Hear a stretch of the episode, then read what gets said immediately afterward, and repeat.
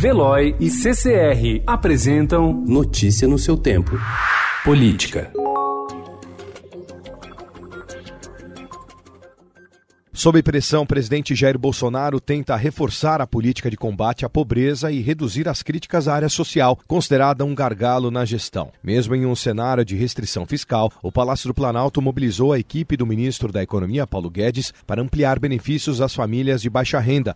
Na ofensiva em busca da conquista do eleitorado do Bolsa Família, o governo apelou ainda ao economista Ricardo Paes de Barros, um dos criadores do programa no mandato do ex-presidente Lula.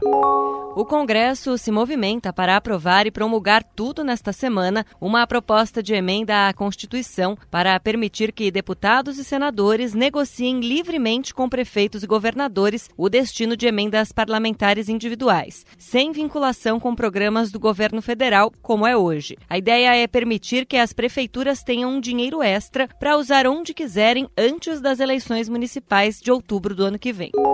Sou liberal e não sabia. Esta é a conclusão que grupos que se definem como liberais no Brasil querem que seus interlocutores cheguem quando o assunto é política. A nova onda do liberalismo no país, formada por grupos como Livres, Movimento Brasil Livre e Students for Liberty Brasil, surge junto com o desgaste das esquerdas e busca marcar espaço na direita brasileira, tendo como estratégia principal se diferenciar do governo de Jair Bolsonaro.